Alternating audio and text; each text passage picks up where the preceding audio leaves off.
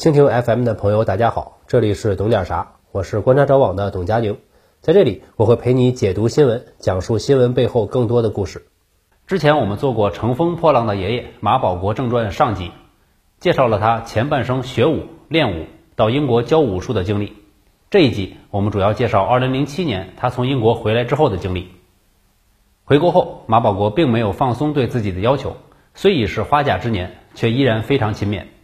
他一方面在武学上锐意创新，开宗立派，成立了混元形意太极门，并让门派开枝散叶，发扬光大；另一方面，站在了传武同行的前列，通过网络积极发声，宣讲拳法，弘扬武德，给更多的人带去欢乐。在武学理论上，他博采众长，改进了太极传统理论，总结出了接、化、发三字真言。在他看来，传统武术虽博，但洗尽铅华之后。真意都在这三字之间，不会接化发就不懂得中国功夫。那什么是接化发呢？西方 MMA 崇尚的是力量和速度，大力胜小力，而中国内家功夫是以柔克刚，以弱胜强，要借力打力，接化发，接手化手发手，就是借力打力的三个环节。根据马老师编著的教材，接手要靠演进，要顺势而接。还要顺中有逆，顺接逆咬。具体来说，就是身体接手的手臂或者腿，要顺着对手出手的方向和来势去接。在这个大趋势下，在接触的点上，要通过全身关节的松开或者手臂腿的旋转，施加一个相反的逆劲儿。这个逆劲儿要柔要小，要与顺劲儿协调一致。只是会接手还不行。上季老爷子说了。武林老前辈们，只要与你一搭手，你怎么拨也拨了不开，怎么划也划了不开，一下子就飞出去了。所以还要会化手，化手才是以柔克刚的关键。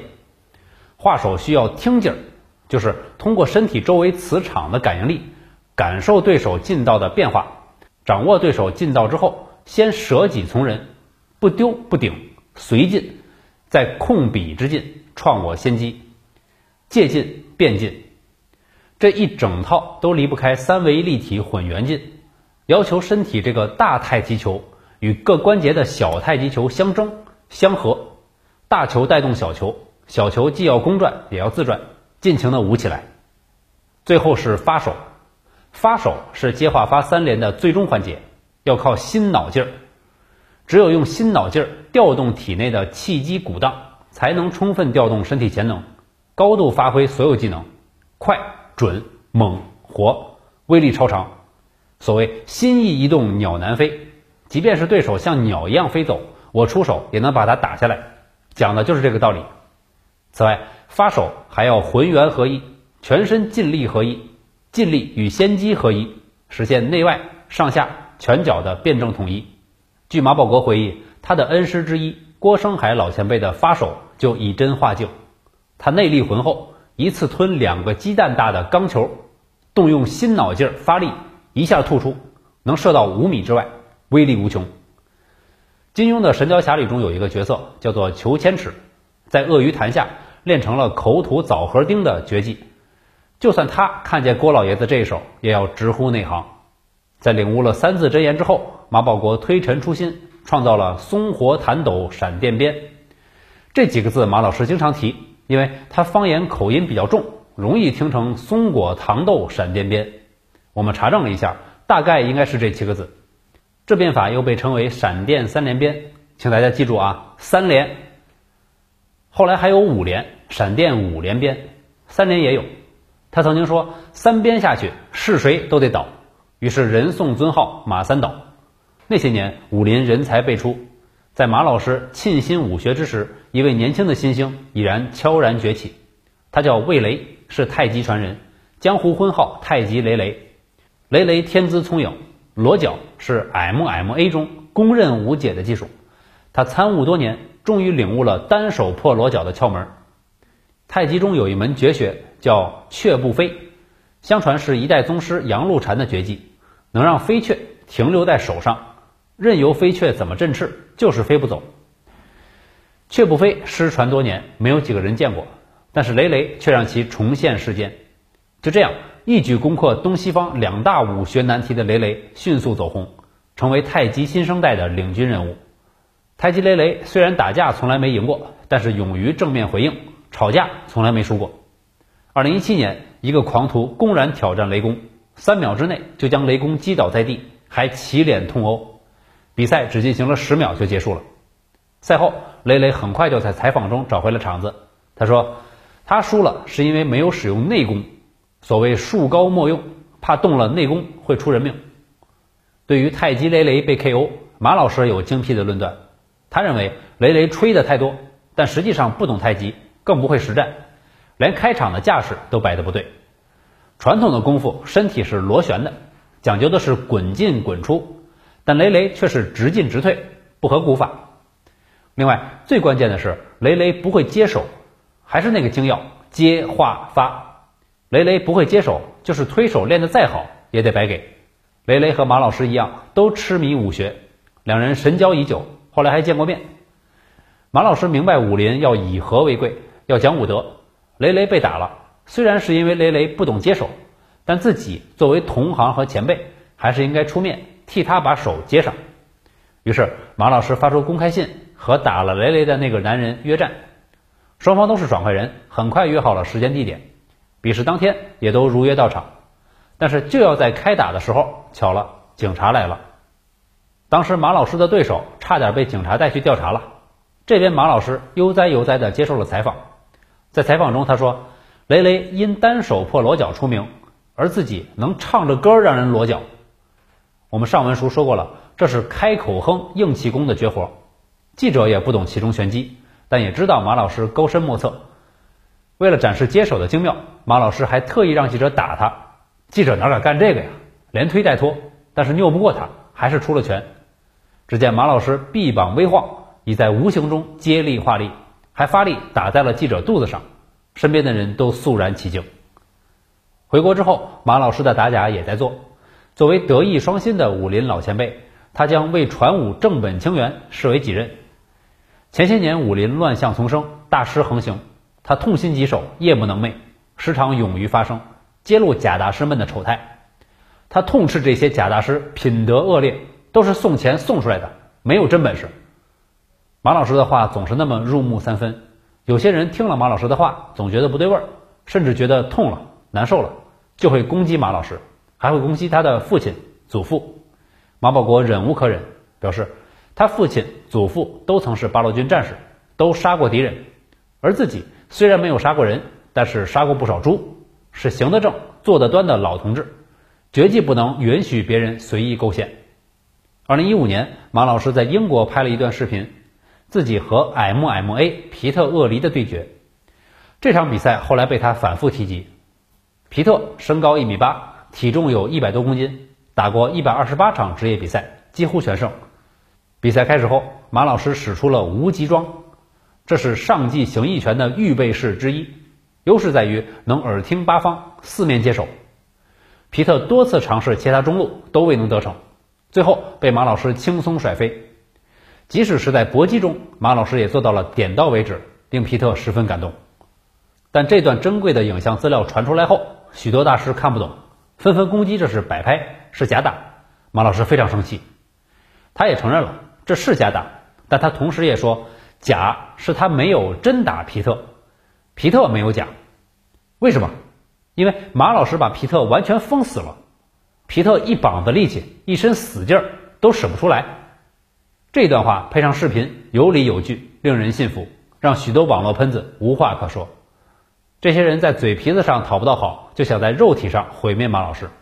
今年一月份，马老师在武馆练功，两个年轻人八九十公斤过来搭话，先是找了个托词，说在健身房练死劲儿，把颈椎练坏了，希望他传授浑元功法，帮助治疗。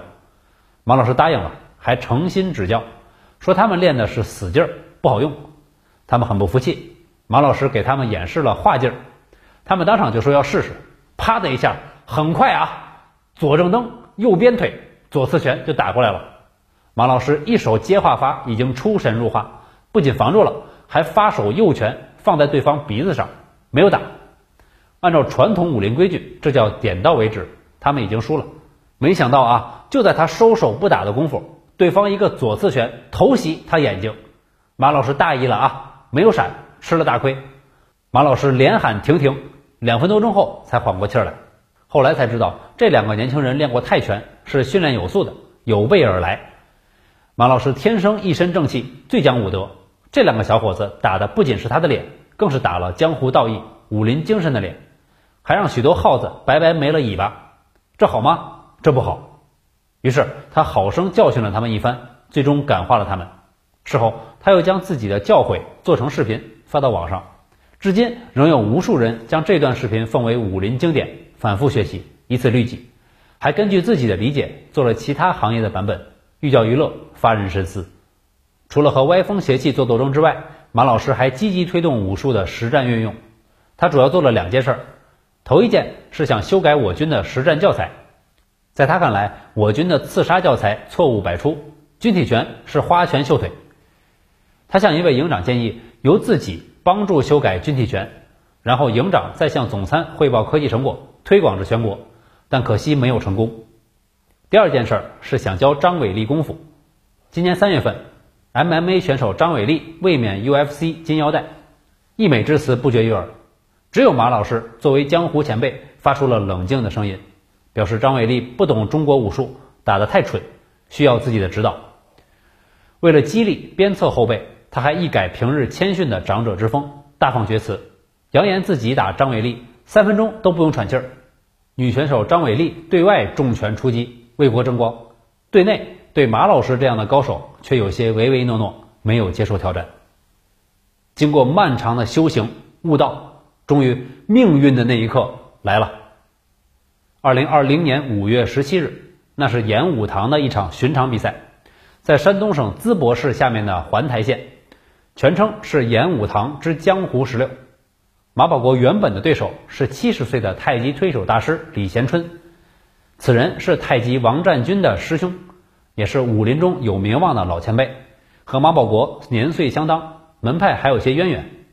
两人的切磋本来会是一场棋逢对手、酣畅淋漓的比武，但很可惜，李贤春进行赛前体检时被医生裁定为不适合参加剧烈运动，主办方只得将李贤春更换为王庆民。王庆民比马保国年轻了十九岁，是一位搏击教练，还练过自由搏击，还颇为擅长九节鞭。说到九节鞭，大家可能还有印象。前文书我们说到，当年马保国的祖父就以九节鞭见长，胯下马，掌中钢鞭，威震十里八乡。习武时，马保国从二祖父那里学会了点穴术，却没有能够学到九节鞭法。马家刀法、拳法、剑法都有传承，唯独鞭法失传，这是他的一大遗憾。不过好在他天资聪颖，后天也勤学苦练。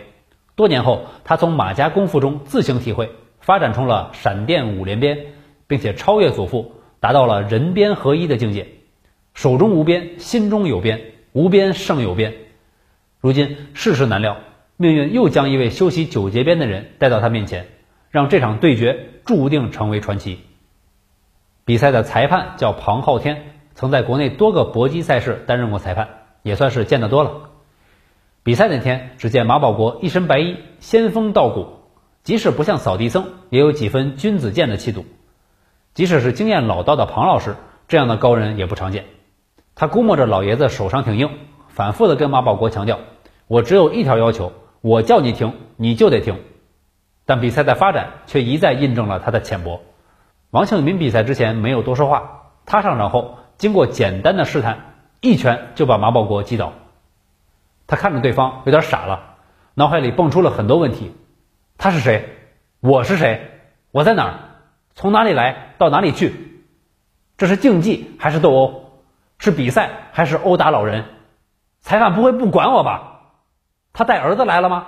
有几个儿子？他带着这些问题挥出了第二拳、第三拳。第三拳打完，他显得越发困惑，动作犹豫、迟疑、不知所措。像是想探望一下对手，也像是想跑。后来在远处张望了一会儿，干脆从镜头里消失了。这可能是史上最没存在感、最低调的胜利者。我们想一想，别的比赛胜利者多么的嘚瑟，由于肾上腺素大量分泌，会处于极度兴奋的状态，振臂、狂吼、四处跑一跑，跪下亲吻地板，高声叫喊，痛哭流涕，感谢上帝，感谢亲友，感谢教练，这是一个伟大的时代。有时甚至会出现短时晕厥，可是他都没有，他把晕厥都留给了马保国。不单是晕厥，还有场上场下的所有镜头，而马保国更像是一个胜利者，他被人们和镜头团团围住，他一言不发，闭目养神，以一种独有的沉着对抗了这个喧嚣浮躁的世界。这个时候，人们才发现，沉默的马保国。比平时那个滔滔不绝的马保国更有力量，他更像一个闭目思考的君主。当他睁开眼睛的那一刻，所有人心里都会轻呼一声，然后等待他发号施令。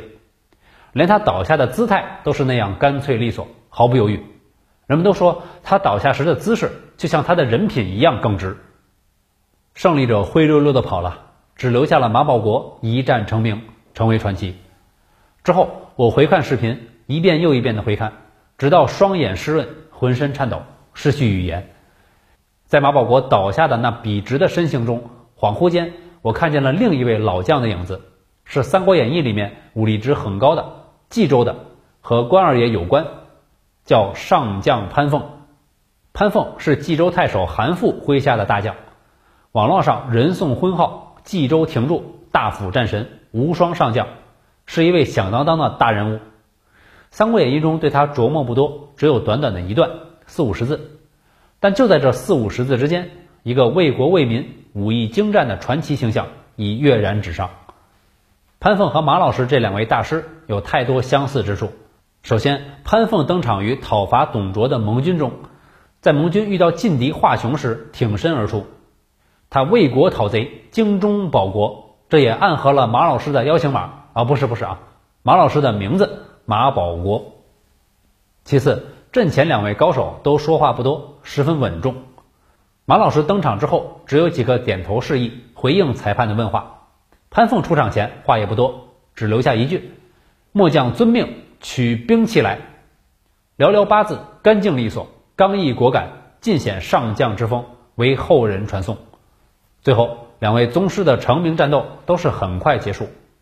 潘凤去不多时，飞马来报。意思就是很快啊，在抬刀上马的时候，他想了很多。如果能以一己的牺牲为国杀一贼，为盟军除一害，进而为天下黎民争一份和平，这就是大义。于是他去不多时，便舍身取义，用自己的失败，也就是华雄的胜利，让华雄极度膨胀，最后灭亡。再看马保国，马老师也一样，他在不到三十秒的时间里。对着王庆民的拳套狠狠三连，这三连，一连打出了浑元太极门的气势，二连打碎了江湖骗子的饭碗，三连打好了武林正本清源的基础。从此之后，整个武林都消停了。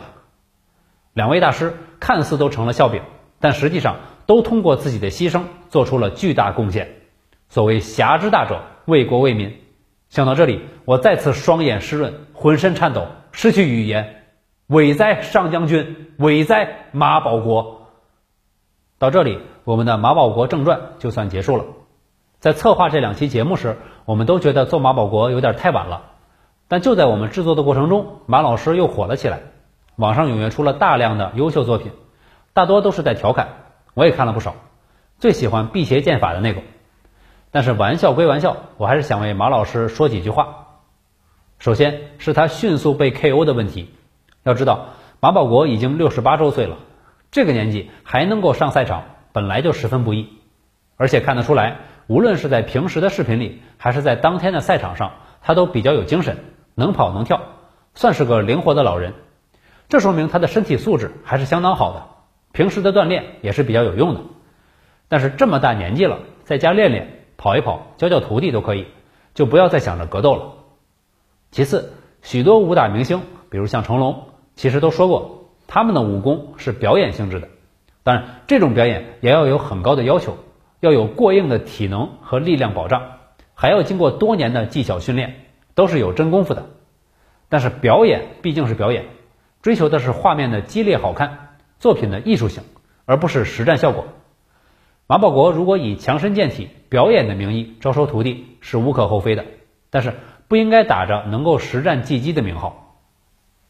第三点，我们上期也说过了，马保国是恢复高考后第一批大学生，五十多岁时还敢于放弃稳定的生活，出海创业。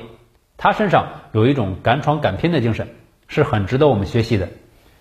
我们没有一味的玩梗做二创，而是认真的查阅了很多资料，拜读了他的大作。做这么上下两期正传，就是希望能给大家呈现一个更多元的、三维立体浑圆的马老师，发掘他身上的一些闪光点，消除一些对他的偏见。第四点，在那场传奇大战之后不久，六月二日，武术赛事办赛指南和武术赛事活动参赛指引开始实行。这两份文件由体育总局武术中心和武协起草，针对武术搏击类赛事中不规范、不科学。有损武德的乱象，做出了规范，提出了很多详细规定，比如赛事医疗人员的配置、参赛选手人身险配备等等，力求保护像马老师这样的参赛者。两份指南效果显著，据官方统计，自六月以来，一共制止了十六起违规比武赛事。此后，中国武协还发出了行业自律倡议书。十一月六日，体育总局又联合五部委印发了。关于加强搏击类项目赛事活动安全管理工作的若干意见，做出了进一步规定。其实相关制度并不是这阵子才制定的，此前体育总局也一直在做。但无论如何，马老师和其他大师的约架乱象，在某种程度上推动了相关制度法规的完善，这也算是一个积极影响。故事虽然结束了，马老师的人生仍在乘风破浪。在最后，让我们衷心的祝愿他身体健康。万事如意，保持锻炼，远离格斗。